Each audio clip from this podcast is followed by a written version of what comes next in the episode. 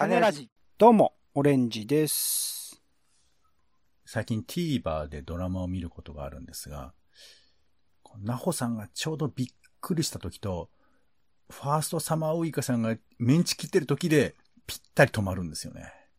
あれ、新機能なんですかね。ポンです。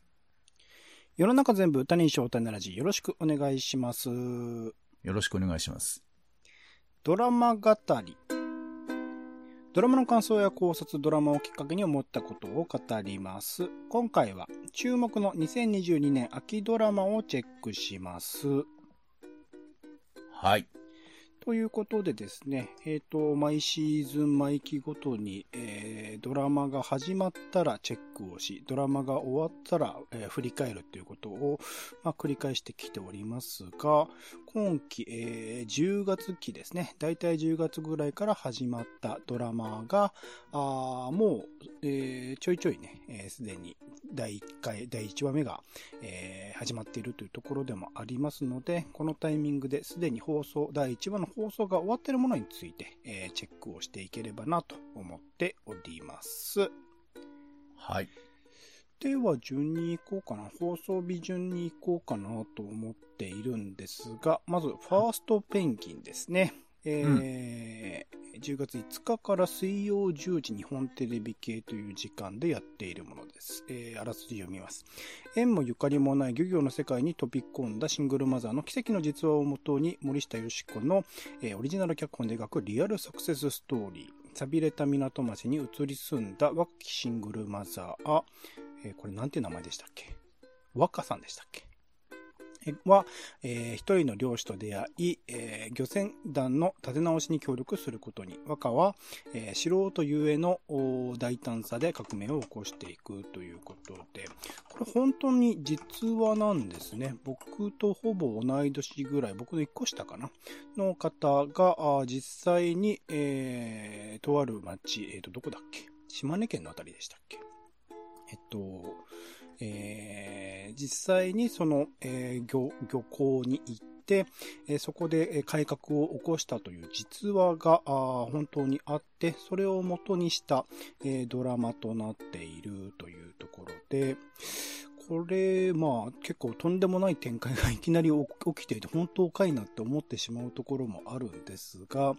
まあ、あの、結構狭い世界というかね、漁業の世界は、まあ、漁協と、実際に漁師の方々との関係性とか、あとは漁協とその外の、えーまあ、国とか、県とか、そういうところとの絡みとか、いろいろと、あの、もうすでにシステムができきっている世界に、あの、そこに全然、あの、関係のない、えー業種にいた人が飛び込んでいって、どんどんどんどん、まあ、独自の考え方で、え変わっていくっていうかね、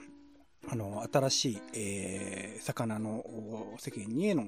流通のさせ方をお模索していくストーリーになっていくのかなというところになっている。で、序盤ははい結構やっぱり、その閉鎖されたあコミュニティでもあるので、難しくていろいろと関係性、まあ特にまあ中年のおじさんですね。それの象徴としての梅沢富美男みたいなものが出てきたりして、それとのお絡みが結構難しいっていうところが序盤では描かれている話だったりして、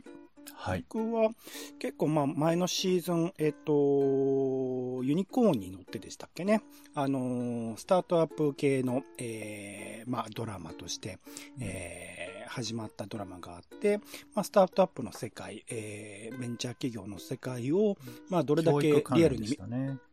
あ、なんですかなんですか？教育関連の話でしたね。あ、そうですね。教育関連のアプリを作るって話ですね。そう、そういう世界をよりこう具体的に見れるのかなと思っていたら、なんか思わぬところでこう、恋愛要素がどちらかというと重点を置かれるみたいな形で、そこのリアリティみたいなものを追求していくっていう方向性には、ちょっとあまりいかなかったなというところが残念でもあった中で、こちらはまあ業種とかその状態とか結構違ったりはしますけど、まああの、アントレプレナーシップというかね、え起業家精神でどんどんどんどん突き進んで、あの、改革をしていくっていう話になっていく。そこら辺の、なんかリアリティというか人間ドラマみたいなものを結構丁寧に描いている印象があるので、まあ、テレビ局とかもね、TBS と日本テレビで違ったりしますし、日本テレビならではの演出っていうのはやっぱり濃厚に感じてしまったりはするんですが、結構、あの、そこの部分、リアルアントレプレナーシップ、リアル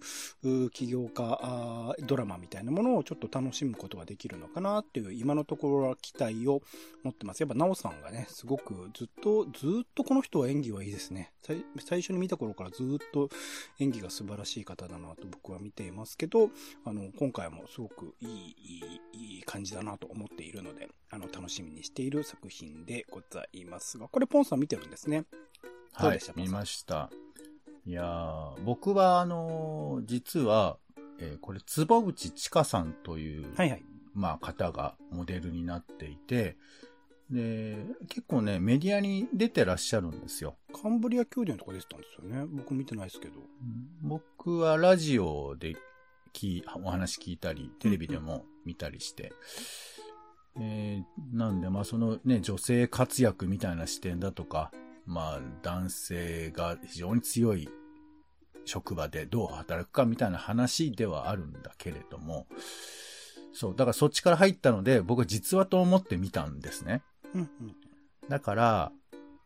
どう見たらいいのかなっていうのが、まあ正直な気持ちというか。どう見たら？うん。つまりさ、あの、こういう、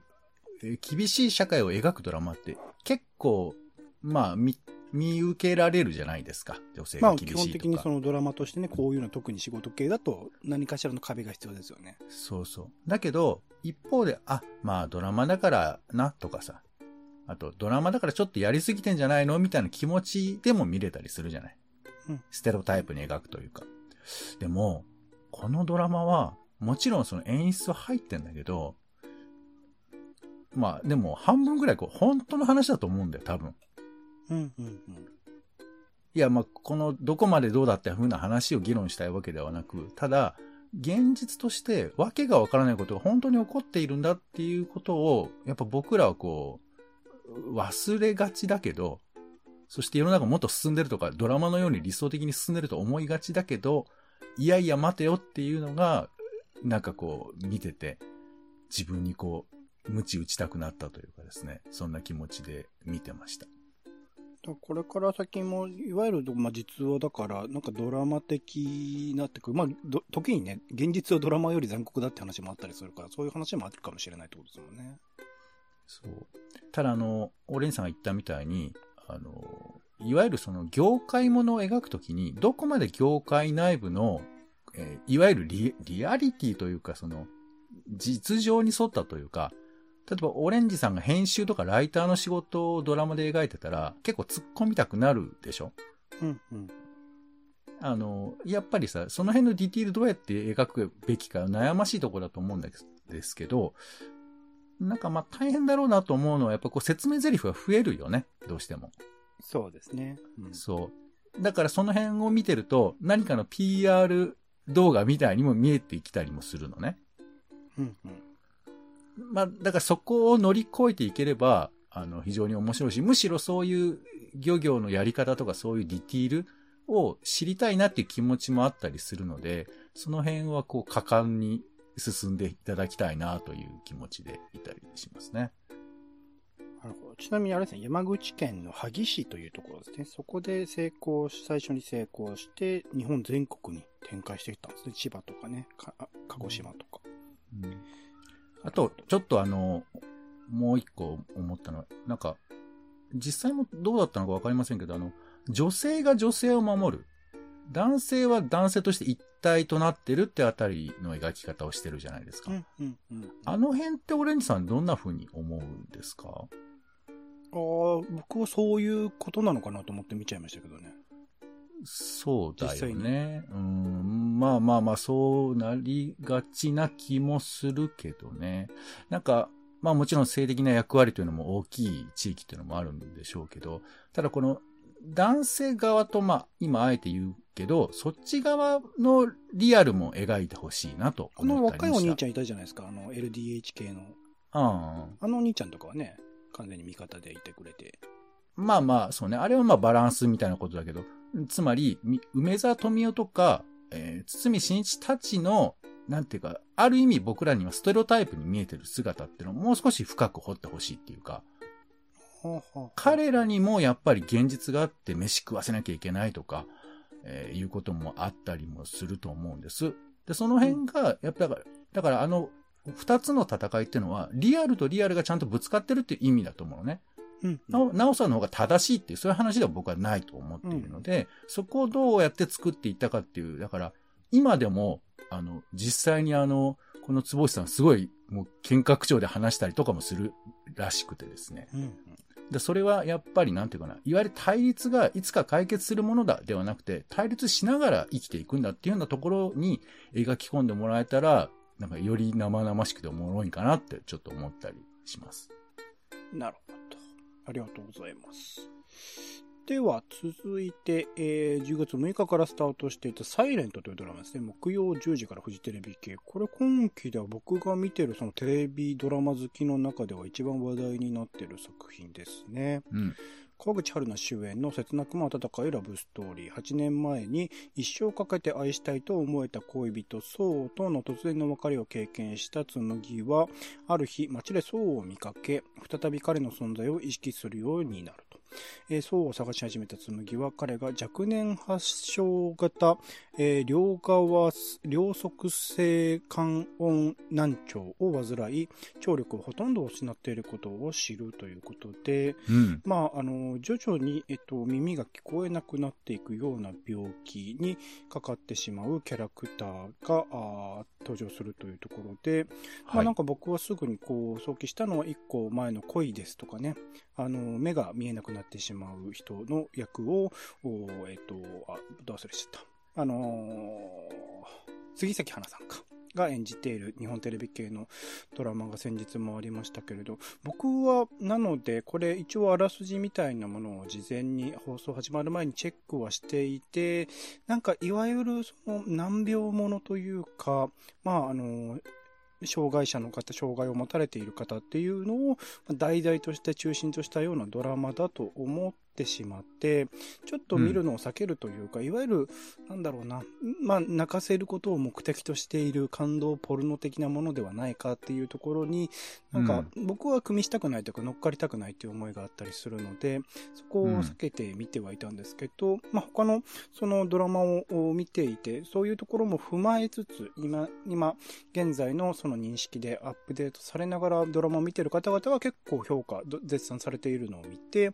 あ、これも面白いのかもしれないと思って見始めてみて、えっと、後から、えっと、TVer でですね、第1話、第2話まで、えっと、現時点、もう今どうなってるかわかんないですけど、第1話、第2話両方とも見られたりしたので、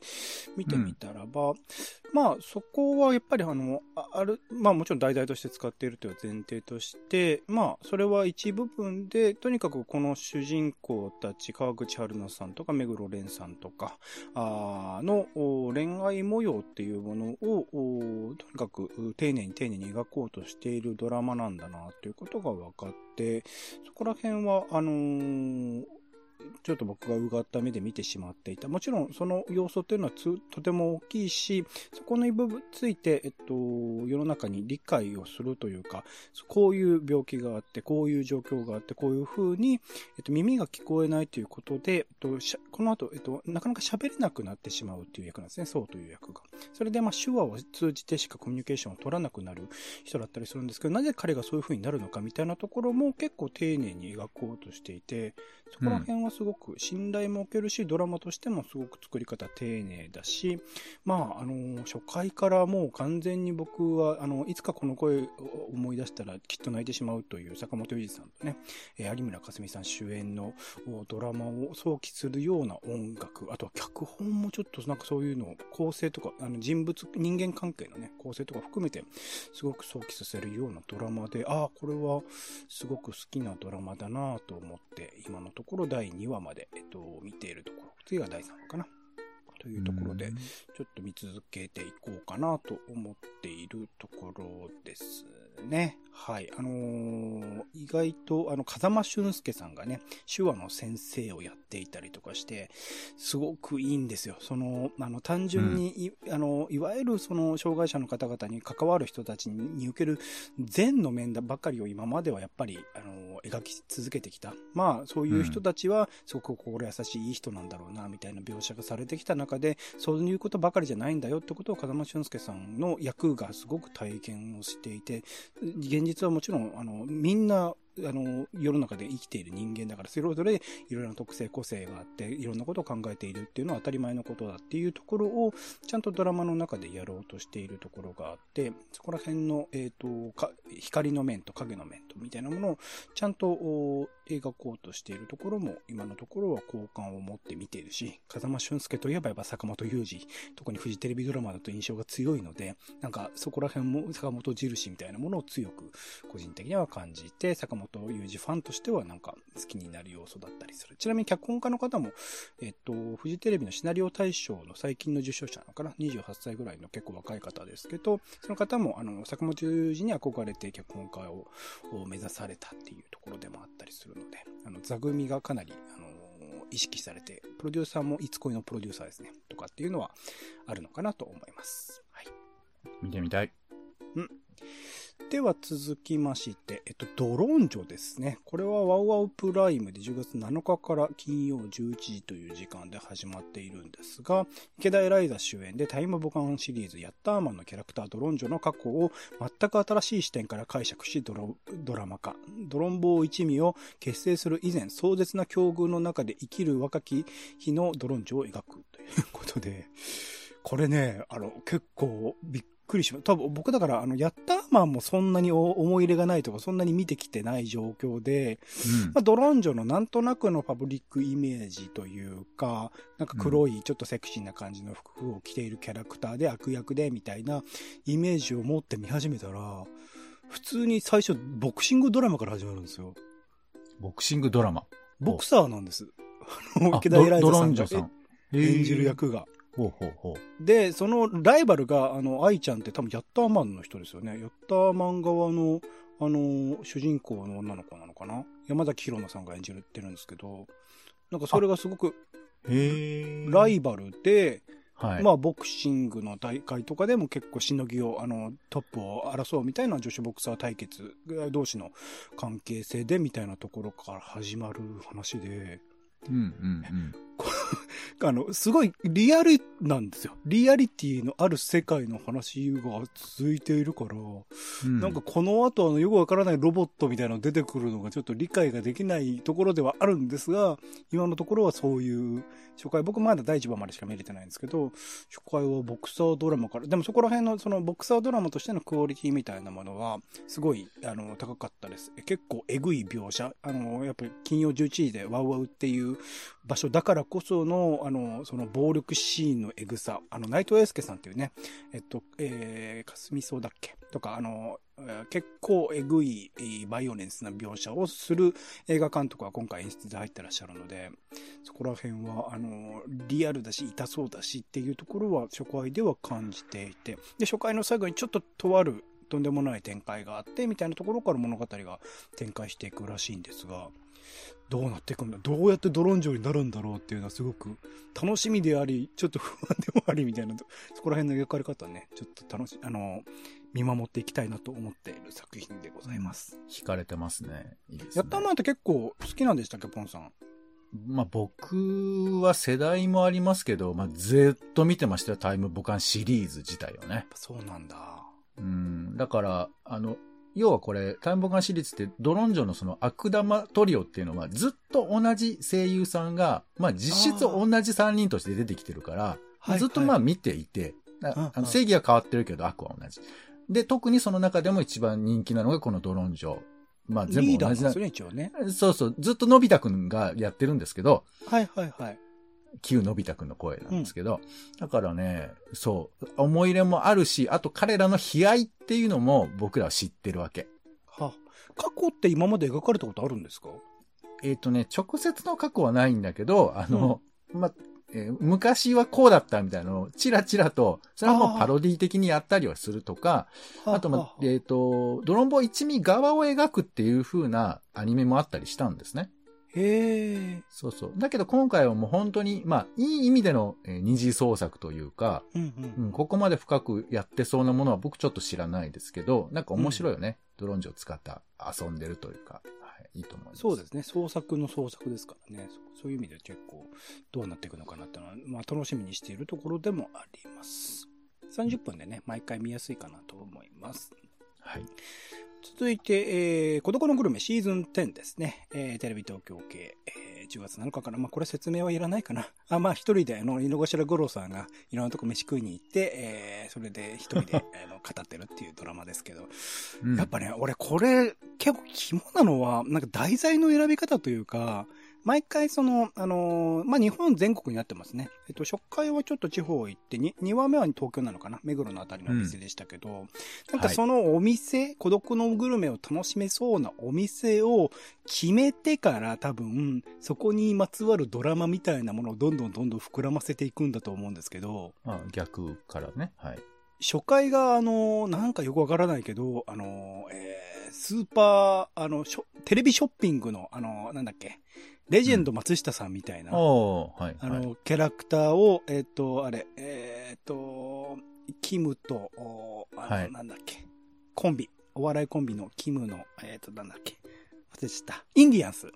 ああ、はいはい。インディアンスのキムじゃない方田淵さん。田淵さん。田淵さん。田淵さんがそういうのを演じていて、最初何かあの商品を、あの、井の頭五郎さん、まあ、個人商社なんで、個人商社にこういう商品欲しいんですよって相談し始めたと思ったら、途中から自分自身が持ってる商材を売り込むレジェンド松下に変わっていって、いきなりプレゼンテーションを始めていくんだけど、そそれを始めていくと、その店にいる他のお客さんが、それ私も欲しい、それ私も欲しいってみんなが言い出すみたいな展開から始まって、井の頭集まってきてね五郎が頭を抱えるみたいな展開が始まるんですけど、はい。意味わかんないじゃないですか。まあまあまあ、でもなんかそういう、なんか謎のね、お遊びがあそこに入るよね。一芝居入れるというかね。何かしらそのお腹を空かせる要因、ストレスみたいなものを一回入れるんだけど、そのストレスの選び方がちょっとどうかしてるっていうか、現実離れしている話をやってくるから、まあそこら辺も含めてなんか楽しむところなのかなと思いつつ、うんこれだから孤独のグルメのフォーマットがあると、もう、な、何、何でもいいわけですよ。そこに起きるドラマは何でもいいから、何でも実験できるという意味では、ちょっと一番こう、この世の中のドラマの中で挑戦ができる場所なのかもしれないって僕はちょっと思ってたりするんですよね。そうね。なんかあの、無駄な伏線とかじゃなくて、ひ一発一芝居シチュエーションで、本当3分ぐらいしかないよね、あそこね。序盤はそうですね。そう。あ、あそこは本当に、あの、ね、いい女優が出ても、本当に短くパッと済ませるから、あそこ好きですよ、僕も。いやいや、遊んでるなと思って、これはちょっと、まあ、シーズン10まで来てるんでね、過去作をちゃんとちょっと遡ってみると、思いもやらないことをいろいろしてんじゃないかなってちょっと思ったりもするので、うん。ここは意外と注目ポイントかもしれないなと思ってますし、やっぱ飯食うところ、僕も結構意識して東京都内だったりするといろんなところ食べに行ってるつもりなんですけど、全然知らない店がちゃんと出てくるので、さすがだなっていうところは思ったりするので、これからも、まあ、癒しのね、グルメドラマとして見続けていきたいなと思っております。はい。続いて、えっと、推しが武道館行ってくれたら、行ってくれたら死ぬ10月8日スタート。こちらは結構深い時間ですね。テレビ朝日で毎週土曜の深夜2時半という時間帯です。えー累計発行部数100万部超えの同名コミックをドラマ化。地下アイドルと熱狂的ファンの関係を描く青春コメディ。フリーターのエリピオは地元岡山のマイナー地下アイドル、ジャムジャムのメンバー1位マイナーに人生の全てを捧げていた。その活動はやがて周囲を巻き込んでいくというところで、まあ僕原作が結構好きだったので、そこら辺ををベースにしてくれてるならいいなと思ったんですけど、やっぱテレビ朝日ならではの演出で、なんかちょっと抜けたコメディ感とか、芸人の起用の仕方とか、ちょっと難しいなと思うところもあるんですが、いわゆるその、えっと、地下アイドルを応援する人たち、ファンの方々の、まあ、共通言語というか、あの、業界用語的なものをちゃんと説明ししてくれて、あ、この人たちはこういう世界でこういう言葉を使って生きてるんだ、みたいなことを分かりやすく説明してくれているし、意外とそのドラマ、あの、の作り方、脚本とかも、なんか過剰な演出、いわゆるオタク像みたいなものを作ることなく、なんかこういうオタクの方々はいるんだろうなとか、僕も見たことがあるな、みたいなところの描かれ方はしていたので、そこら辺は結構丁寧だし、これ岡山を舞台にしてるんですよね。地下アイドルとかだったら、まあ、秋葉原とか、わかりやすいところで言うと舞台にすればいいところを、岡山の 地方、地方の地下アイドルみたいなところをやってるからこその、なぜか岡山の名産品、初回はエビ飯みたいなやつが確か紹介されたと思うんですけど、なんか、の、ちゃんと PR も兼ねているドラマになっていて、そこら辺ちょっと資本関係がどうなっているのかちょっとわからないんですが、あのー、勘ぐってんね。岡山 PR ドラマとしても、ちょっと僕岡山1回か2回行ったことあるんですけど、あんまり、あのー、ね、ちゃんとピックアップできてないところもあったりするので、そこら辺も知れるという意味では、あの、面白いかもしれないなと思ってちょっと見始めているところです。まあ、こういうね、アイドルの業界とかあんまり詳しくない人とかにはいいかなと思っていたりします。はい。ちょっと時間があれになってきたな。一個削ろっかな。えっと、つまらない住宅地のすべての家というのも始まっていて、まあ、夜ドラまで、えー、毎日15分ずつのやつとかね、やっていたりしますが、これはまだ僕も序盤までしか見てないんで飛ばそうかな。これも結構面白そうではありました。続いて、えっと、霊媒探偵、えー、上塚翡翠ですね。こちら10月16日からスタート日本テレビ系で日曜日の毎週夜10時半という時間帯です。もともと原作の小説があって、えー、霊能力者の上塚翡翠というキャラクター、清原かやさんが演じています。えー、上塚は魂の匂いを感じ死者を呼び戻すことができる特殊能力の持ち主であり、その力のせいで孤独な人生を歩んできたが、死者からのヒントを頼りに霊媒探偵として難解な事件と向き合うみたいなところで、まあ、霊媒とかね、高齢とか、なんか霊を下ろしてくる、まあ、死んだ人の魂を下ろしてくるみたいなところを、まあ、特殊能力として持っているキャラクターと、あとそれを支える、えっ、ー、と、ミステリー作家ですね、瀬戸康史さんが演じていらっしゃいますけれども、えー、それのコンビで、えっ、ー、と、事件を解決していくみたいなところで、そこの辺、なんていうんですかね、あのー、初回に関しては、まあ、いわゆる、まあ、謎解きミステリーみたいなもののフォーマットを取りつつも、なんかそこというよりは、なんかまあ死者の声を聞くというか、死者がどう思っているのか、まあアンナチュラルとかでも結構やられてきたことですけど、えー、死者の思いみたいなものをいかに拾っていくかみたいなことに、こうフォーカスを当てて、えー、作っているのかなという印象が強かった。逆に言えば謎解き要素がほぼほぼないというか、容疑者が出てきたらもうすぐに謎が解決しちゃうみたいな展開になってきて、えー、そこでいい、それでいいのみたいなところは思っていたりするので、そこがメメインの作品ではないのかな、みたいなところを、えー、今のところは思ってます。第2話以降どうなるかっていうのもわからないし、えっと、小説が結構、えっと、このミステリーがすごいとか、いろいろな国内のミステリー賞で5巻とか取ってんのかな？くらい取っている作品らしくて、いわゆるミステリー作品としても評価されているらしいし、これからちょっととんでもない展開があるらしいので、そこら辺も含めて今のところは、ちょっと、あの、ミステリー好きとしては楽しみにしているところ。なんか原作は4話ぐらいしか多分ない、4話か5話ぐらいしかないらしくって、それ一応続編があの別のシリーズで出てたりするらしいんですけど、どどういう風に描くのかねみたいなことを原作ファンの方々が書いていたりしたので、あの、うん、ちょっと楽しみにしているところでもあります。はい。で、えー、僕の方で見たのでは最後で、えっと、アトムの子ですね。10月16日から毎週日曜9時 TBS 系でございます。ゲーム業界を舞台に若き天才ゲーム開発者が大資本との覇権を争う姿を描くオリジナルストーリー。個人でゲーム制作をしていた、えー、ナユタはあ、ある事件をきっかけにゲーム開発から離れる。しかし廃業の危機に瀕した、えー、老舗玩具メーカーアトムが経営再建のため彼を探し始めるというところで、まあ、ゲーム業界を描いたドラマも最近も結構増えてきているかなと思います。えっ、と、昔で言うと、えー、大、えー、大東京トイボックスとかやったかな？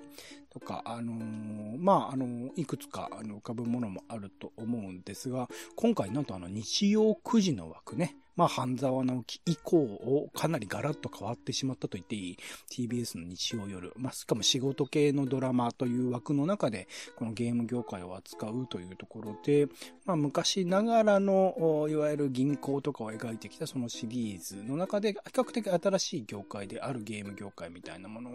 描こうとしている姿勢、新旧をこう組み合わせるみたいなチャレンジとしては面白いなと思いましたし、ちゃんとその、えっと、扱う題材をなんか、いわゆる机上の空論で作ったゲームではなく、すでにね、あの、世の中で配信されているゲームみたいなものを題材として使ったりとか、あとはなぜか、あの、アトムという会社のキャラクターがファミ通のキャラクターだったりとか、なんかそういう新旧のゲームファンに対する目配せみたいなものをちゃんとしているっていうところでは、あの、信頼がおけるいわゆる半沢フォーマットに単純にゲーム業界を置くんではなくって、ちゃんと今のゲーム業界みたいなものを考えた上で作っているドラマだなという印象があったので、まあ、いつもながらのね、半沢フォーマットみたいなものは一応楽しみつつ、悪役は悪役らしく、なんかわかりやすい構図みたいなものを楽しみつつ、あのー、そのゲーム業界をね、より深く、細かく描いてくれたらいいなと、ゲーム開発における苦労みたいなものが丁寧に描かれていくと楽しみだなというふうに今のところは思っているところです。はい。はい。ポンさんどうでした？ポンさんも見たということですけど。えっ、ー、と、ちなみに劇中で出てくるゲームは、ダウンウェルっていうゲームなんですけれど、はいはいはい。480円でしたね、iPhone。はい。これ実際にね、えー、あるゲームなんで、うん、まあ、あの、僕も、えっ、ー、と、僕の場合はスイッチでやってますけど。あ、そうなんだ。はい。いろんなやつです移植されていて、まあ、うん、もうこのゲーム非常にシンプルで、あの、地上から地下へどんどんどんどんどんどんどんどん、まあ、奥深くに行けば行くほど高得点っていう、まあ、それが基本構造で非常にわかりやすい。結構難しいんですかあれ？えっ、ー、とね、まあ、いろんな障害物を避けたり、あと、まあ、その、自分の下の方に打つ、打つことができるんですけど、うん、まあそれ上手にやっつけていかないと、まあやられてしまうので、まあでもね、意外とできないこともないので。誰でもできるけど奥は深いみたいな。そうそうそう、そういう感じ。あと目標が分かりやすいよね。どこまで深くいけたかっていうところ辺が目標に、えー、持てるので、とても分かりやすくて面白い。言ってしまえば、だから TBS はこのドラマでオリジナルゲーム出せば設けられたのにそれをしなかったってことですもんね。そうね。だから多分ね、あのー、先ほどもあの、ファーストペンギンとかもありましたけど、やっぱ業界ものって、やっぱ批判浴びがちだと思うんだよね。どれぐらいどの重さでどうディティール描けるかっていうのがあって、だから今回、なんか監修入ってる人が結構ツイッターに登場してたりとか僕ちらっと見ましたけど、やっぱ本物のゲームを使わないとリアルが出せないっていうのもあるし、だからね、その辺は、業界知ってる人の、なんかこう、深さによって見え方が変わるところもあるだろうね。はいはいはいそう。ね、だから、いわゆる、えー、モバイル系のゲーム、全部が悪いとは言ってないけど、なんかああいう課金系とかガチャだとか、あと、まあ、うん、お金配るとか、そういう要素ってもう、あからさまに多分揶揄してる感じがあるじゃないですか。うんうんうん、あの辺とかは、まあ、なんとなくの知ってる人は、ああ、そう、あるね。ああ、やっぱそうなんだって思うかもしれないけど、まあ、小田切城みたいな人はいないよ。さすがに多分。どうなんすかね。なんか、いや、最近でも、その、なんだっけ、えっ、ー、と、あ、どう忘れしちゃった。映画でもなんかそういう、ハリウッド映画でも同じような描写があったんですよ。タイカワイティティが演じていたキャラクターで。うん、うん、うん、フリーガイか。フリーガイで。ああ、なるほどね。まあでも、割とこういう対立軸ってあるんですよ。まあ、うん、厳密じゃないけど、プレイステーション側はハイスペックゲーム機を提供する。はいはい。どんどんどんどん技術を上げて。で、任天堂はいつかしらそういうふうなことを降りて、ハイスペックではなくて、アイディア、まあ、カレター技術の水平思考なんて話もあるけど、まあ、そういうふうな、うん、えっ、ー、と、最新スペックじゃないけど、面白いアイディアを見せるんだ、みたいな。うんうん、で、インディーゲームも、まあ、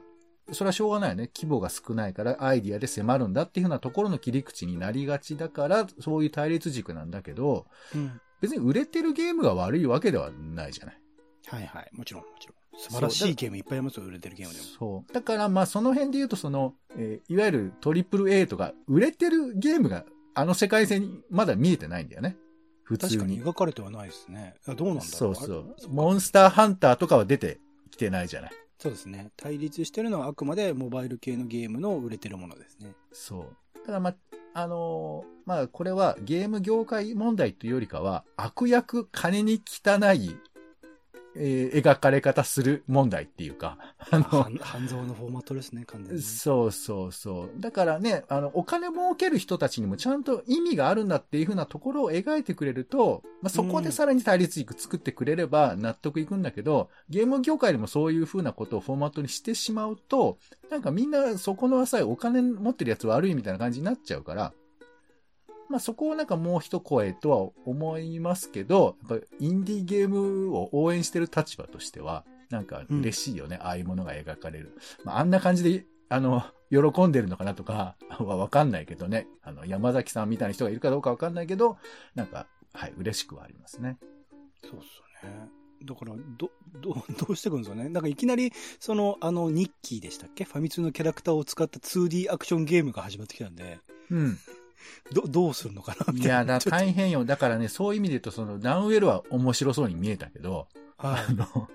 なんかあの、なんかススマブラ風なやつ出てきたじゃん。なんかよくわかんない。はいはいはい。あれとかもう悲惨じゃん。ああんなのが、ね、一番売れてたらもう顎外れるじゃん。で、その辺は難しいよね。本当に難しいと思う。大変、あの、うん、大変だと思います。普通にだから僕は TBS めちゃくちゃ金かけて作ってほしいですからね。せっかくならね、そういうドラマね。あ、そういうまあ、ゲームね。うんまあ、この辺は、あの、劇中で歌、うまい方がいいのか問題とか、そういう問題に近づくと思いますけどね。リアリティラインを外さないで、このぐらいの小規模の開発体制だったらこのぐらいのゲームですみたいなリアリティはちょっと担保しつつ、そこをアイデアでね、どうやって売るかってみたいなところが、痛いところでもあるのかな。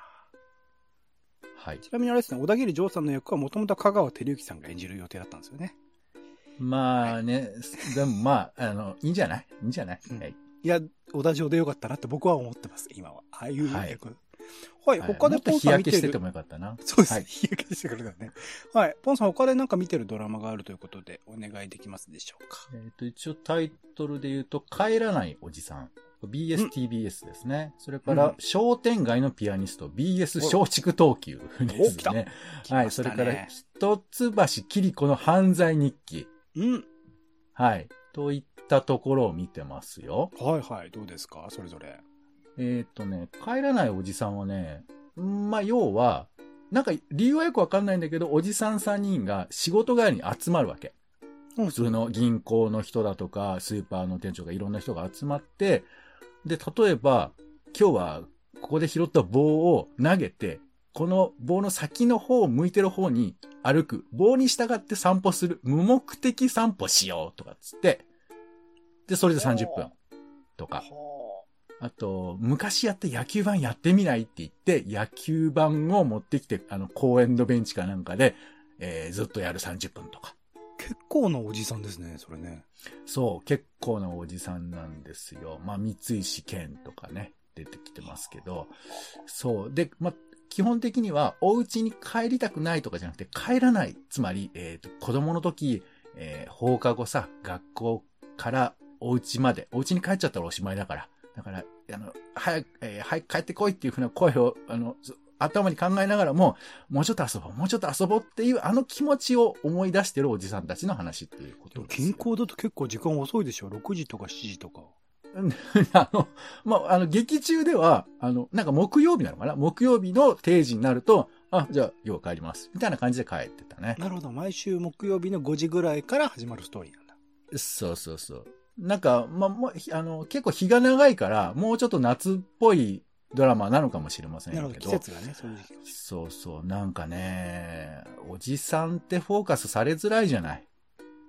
はい。ドラマではね、主演にはならないよね、おじさんはそうね。そうそう。しかもなんていうか、まあ、それは橋本淳さんとか出てくるから、まあ割とそれは見られる感じにはなかっんだよってこいいじゃん。。橋本さんかっこいいよね。そうなのよ。だからね、三井さんももちろんかっこいいですね。はいそうそうそう、かっこいいんだけれど、でもまあ、おじさんとしての扱われ方が、なんか僕は良くて、だから多分、うん本当40オーバーじゃないと意味わかんないのかなっていう話も結構出てくる、うんちく的には。ネタとして。そうそうそう。だって野球盤とかをさ、ガンガンやってたような記憶がある人ってどれぐらいいるのかちょっと俺にはわからないけど。うんうんう。うんん。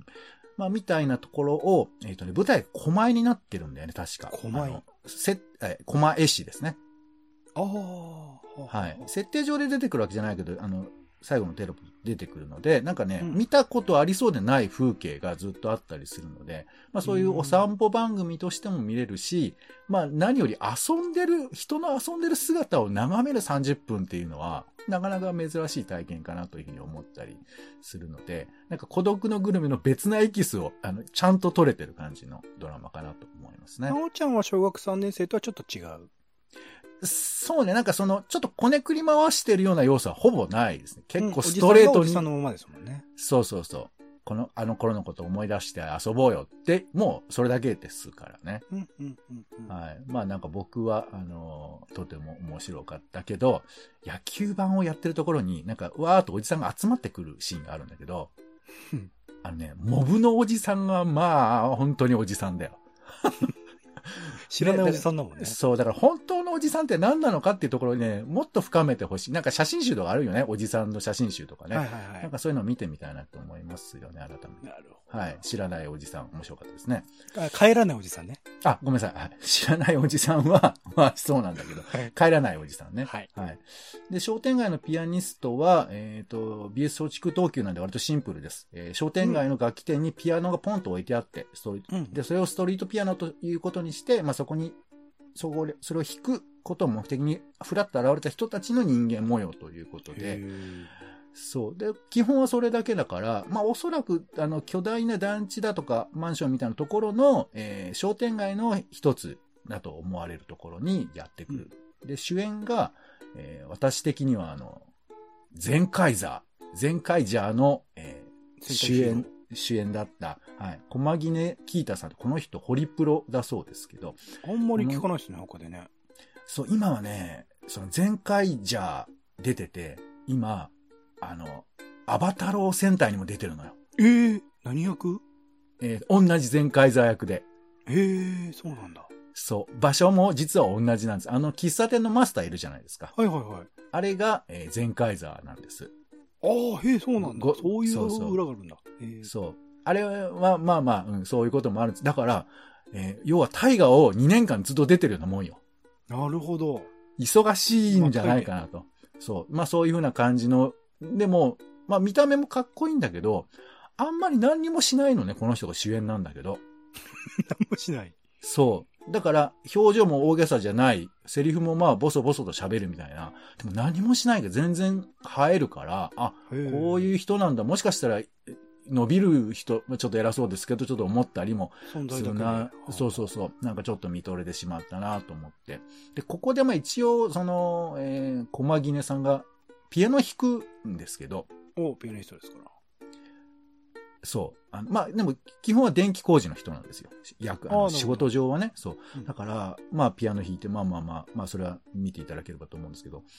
なんかさ、あの、こういう時ピアノ弾いてほしいかどうか非常に悩むよね。さっきの話と近いんだけど。うん。本人がピアノ弾くって、あんまりないじゃん。だいたい手だけ取ってとかあるじゃん。ああ、なるほど、なるほど。そう。だけど、だから、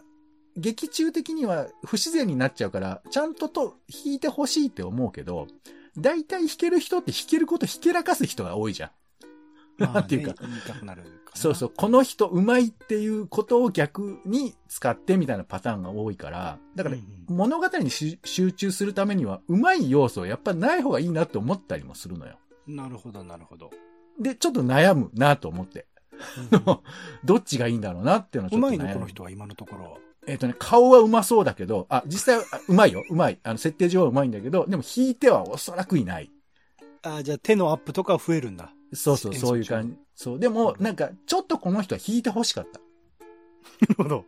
そうそう。だから、ひ弾いていい人と良くない人が多分いるんだと思うんだよね。うん、うん、うん。そう。いかにも、あの、なんか、バラエティとかでピアノ弾けるってことが伝わってるような人がやっちゃうと、なんなか。ああ、それありきだって思っちゃったりはします、現実に。ね、戻される面もあるしね。そうそう、難しいなと思いますけどね。そして最後、一橋、えー、キリコの犯罪日記ですが、えーまあまあ、あの、仲良かった友達が亡くなってしまう、まあ、あの、ご老人の話で、まあ、それを松坂慶子が演じてるんですけれど、まあ、そんな中で、じゃあどういう風にしたら生き残れるかみたいな。ね、結構みんな冷たいのよ、なんていうか、松坂慶子に。うん。だから、どうしようかっていうんで、んそこでなぜかこう、あの、捕まったらどうだっていう風な 展開になっていくという話なんですけど。うんうんそう。でもね、なんかその、まあ、あのさっきおじさんの話しましたけど、老人の話ってどう見たらいいかとか、あとなかなか主役にならないよね。月句で老人の主役まだないじゃん。多分、そうっすね。見たことないかな。でも全然俺ありだと思うんだよね。なんか松坂結構見てたら。うんうんうんつまりそこにドラマがか生じてたり、社会と、まあ、つまりさ、ドラ、テレビドラマってコミュニケーション過剰な世界じゃん。うんうん。そんなに偶然あったりしないし、そんなになんか悩み事とか人間関係その、ないわけじゃなくて、そういうふうに人と人がぶつかり合うシーンを避ける、もしくは避けられる世界が多い中で、ドラマは結構ぶつかりがちで。だから、老人っていうリアリティって人と会わないことのリアリティの方が高かったりするじゃないですか、僕らにとっては。はいはい。じゃあどう描くかっていうふうな話の方が結構ベースとしてはなんかしっくりくるというか。うんうんうん。って思うと、彼女の、まあ、パチンコ屋さんで働いてる時の人との関係性とか、なんかね、そういうものを見てて、なんか、リセットされたところから、あ、人の関係こうやって作っていってるんだとか、あ、でも頑張らないと孤独になっちゃうんだとか、そういうところから見れるから、僕は結構ね、あの、割とベタな展開ではあるんだけど、見応えがあって、ちょっと面白かったなと思っています。うんうんうんうん。はい。これ NHK の総合でやってるんですもんね。そうだね、そうそう。まあ BS プレミアムっぽい題材だけど。そうだよね、そうだよね。だからまあなんか、その辺は、んなんかでも多分僕10年後、20年後はまた変わっていくのかなと思いますよね。主役が誰かっていう風な話ももうもはや変わっていくかなとも思いますし。うん。うんまあ、センセーショナルではありませんけど、でもね、まさか結構可愛いっす。なんだか。はい。そんなやつですね。はい。うん。はい、ありがとうございます。結構ね、知らないドラマも出てきたので楽しみですし、まあ依然としてね、鎌倉殿の13人、いよいよクライマックスですけど、まあめちゃくちゃ面白い展開になってきてたりするので、ちょっと楽しみですし、というところで、地上波ドラマね、配信ドラマもね、実はね、いくつか面白いのあ、面白そうなのあったりするんですが、それはまた別の機会にというところで、まあ今期も2022年秋ドラマもですね、いろいろ楽しみなドラマが多くて嬉しいなというところ、嬉しい悲鳴を上げているところではあります。で、また、えっと、いくつかこれからですね、始まるドラマがいくつかあるので、また日を明けてですね、えー、チェックの第2弾としてお送りしたいなと思っております。はい、というところで今回ドラマ語りでは注目の2022年秋ドラマをチェックする第1弾でした。お相手はオレンジと、アトムの子、商店街のピアニスト、一橋桐子の犯罪日記、えー、全部戸田奈穂が出てます。まだ出てるらしいんで、えー、みんな戸田奈穂を探してみよう。ポンでした。種ラジ、また。種ラジは、ポッドキャストや Spotify などでほぼ毎日配信しています。音声でこぼれた内容はブログで補足を、更新情報は Twitter でお知らせしています。気が向いたらお好きなサービスでの登録、フォローをお願いします。また、番組の感想やあなたが気になっている種の話もお待ちしています。公式サイト、種ラジ .com のお便りフォームから送ってください。Twitter などで、ハッシュタグ種ラジ、カタカナで種ラジで投稿いただくのも大歓迎です。